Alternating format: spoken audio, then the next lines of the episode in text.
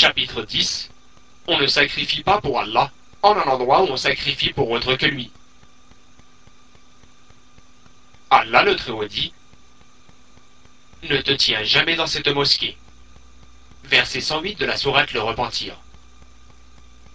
Thabit ibn Dahhak, qu'Allah l'agrée, a dit Un homme avait fait le serment pieux de sacrifier le chamel à un endroit nommé Bouwana. Il questionna le prophète, sallallahu alayhi wa qui lui dit S'y trouvait-il une idole adorée dans la période anté-islamique On lui répondit Non. Le prophète, sallallahu alayhi wa sallam, continua Y célébrait-on une fête, Eid, polythéiste? La réponse fut la même. Le prophète, sallallahu alayhi wa sallam, dit alors Respecte ton serment, car on ne doit pas respecter un serment pour désobéir à Allah ou concernant des biens que l'on ne possède pas rapporté par Abu Daoud, avec une chaîne de rapporteurs remplissant les conditions d'authenticité d'Al-Bukhari et Muslim. Les points à retenir. Point numéro 1. L'explication de la parole divine. Ne te tiens jamais dans cette mosquée. Point numéro 2. Le péché peut avoir un effet sur un lieu, il en est de même pour l'acte de piété. Point numéro 3 rapporter la question difficile à une autre évidente afin de dissiper la compréhension. Point numéro 4. Le moufti, c'est-à-dire celui à qui on a posé une question, peut demander plus d'éclaircissement si le besoin s'en fait sentir. Point numéro 5. Il n'y a pas de mal à formuler un serment à respecter en un lieu particulier si rien ne s'y oppose. Point numéro 6. L'interdiction de ce type de serment s'il s'agit d'un lieu où se trouve une des idoles de la Jahiliya, même si cette idole ne s'y trouve plus. Point numéro 7. Ce type de serment est interdit s'il s'agit d'un lieu où l'on célébrait une fête polythéiste, même si cette fête n'a plus lieu aujourd'hui. Point numéro 8. Il n'est pas permis de respecter un serment concernant un lieu du type précité, car c'est un serment de désobéissance. Point numéro 9 la mise en garde contre la ressemblance aux polythéistes dans leurs festivités, même si ce n'est pas intentionnel. Point numéro 10. On ne respecte pas un serment si c'est pour désobéir à Allah. Point numéro 11. On ne respecte pas un serment concernant des biens que l'on possède pas terre. Sur la partie du titre, en un endroit, la préposition en, en, en arabe bi, a un sens plus global que dans, en arabe fi, car en désigne aussi bien le lieu même que la proximité.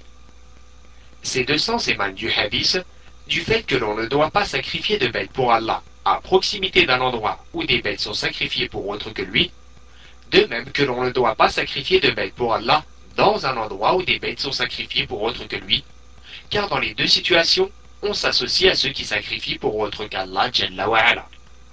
Pour clarifier les choses, imaginons un lieu où des bêtes sont sacrifiées pour autre qu'Allah, d'une tombe par exemple, un lieu visité, un lieu vénéré par les polythéistes et les fabulateurs qui égorgent leurs bêtes pour l'occupant de la tombe et ont d'autres agissements.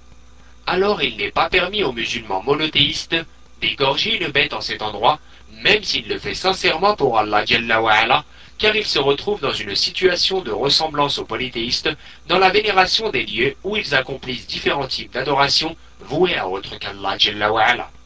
Par conséquent, sacrifier une bête pour Allah seul et pour personne d'autre en un endroit où des gens cherchent à se rapprocher d'autre qu'Allah n'est ni permis ni autorisé, c'est même un moyen facilitant le polythéisme et poussant à vénérer cet endroit.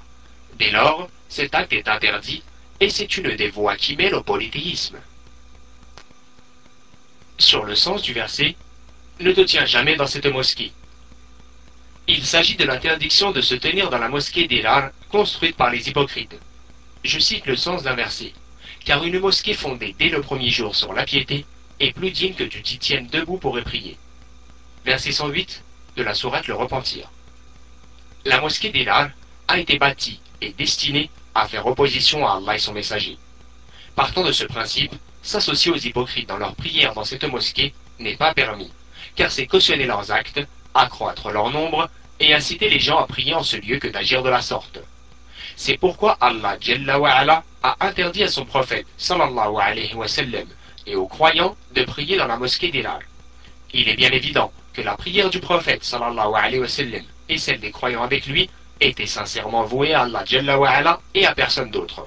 Malgré tout, il aura été interdit de prier dans cette mosquée, bien qu'ils étaient sincères et qu'ils n'étaient pas animés par l'intention de causer préjudice, ni de diviser la communauté, ni de préparer le terrain aux mécréants.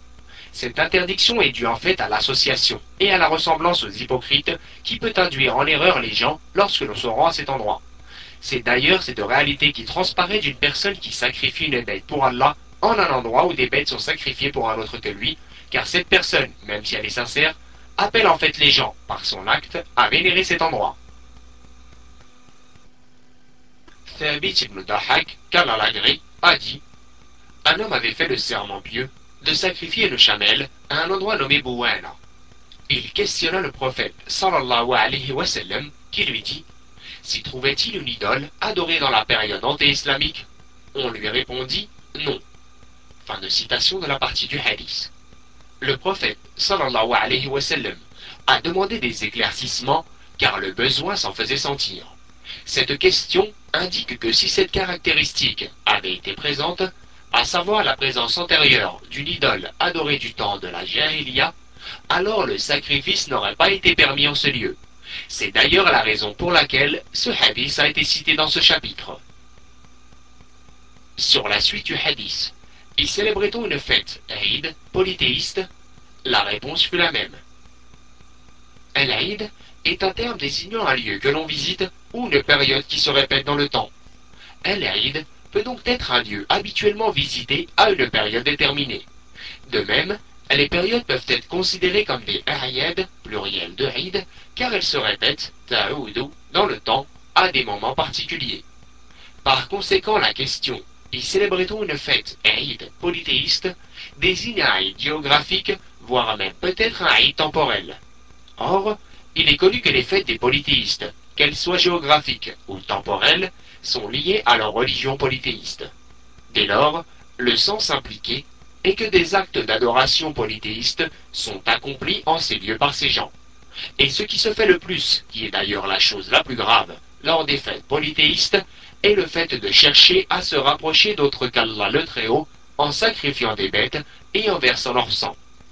On en déduit donc qu'il n'est pas permis de s'associer aux polythéistes d'une façon ressemblant en apparence à leurs actes en un lieu où ils cherchent à se rapprocher à d'autres qu'Allah, car c'est s'associer à eux dans un acte apparent, même si la personne concernée est sincère et ne sacrifie ni ne prie que pour Allah Sur la fin du hadith, le prophète sallallahu alayhi dit alors Respecte ton serment, car on ne doit pas respecter un serment pour désobéir à Allah ou concernant des biens que l'on ne possède pas.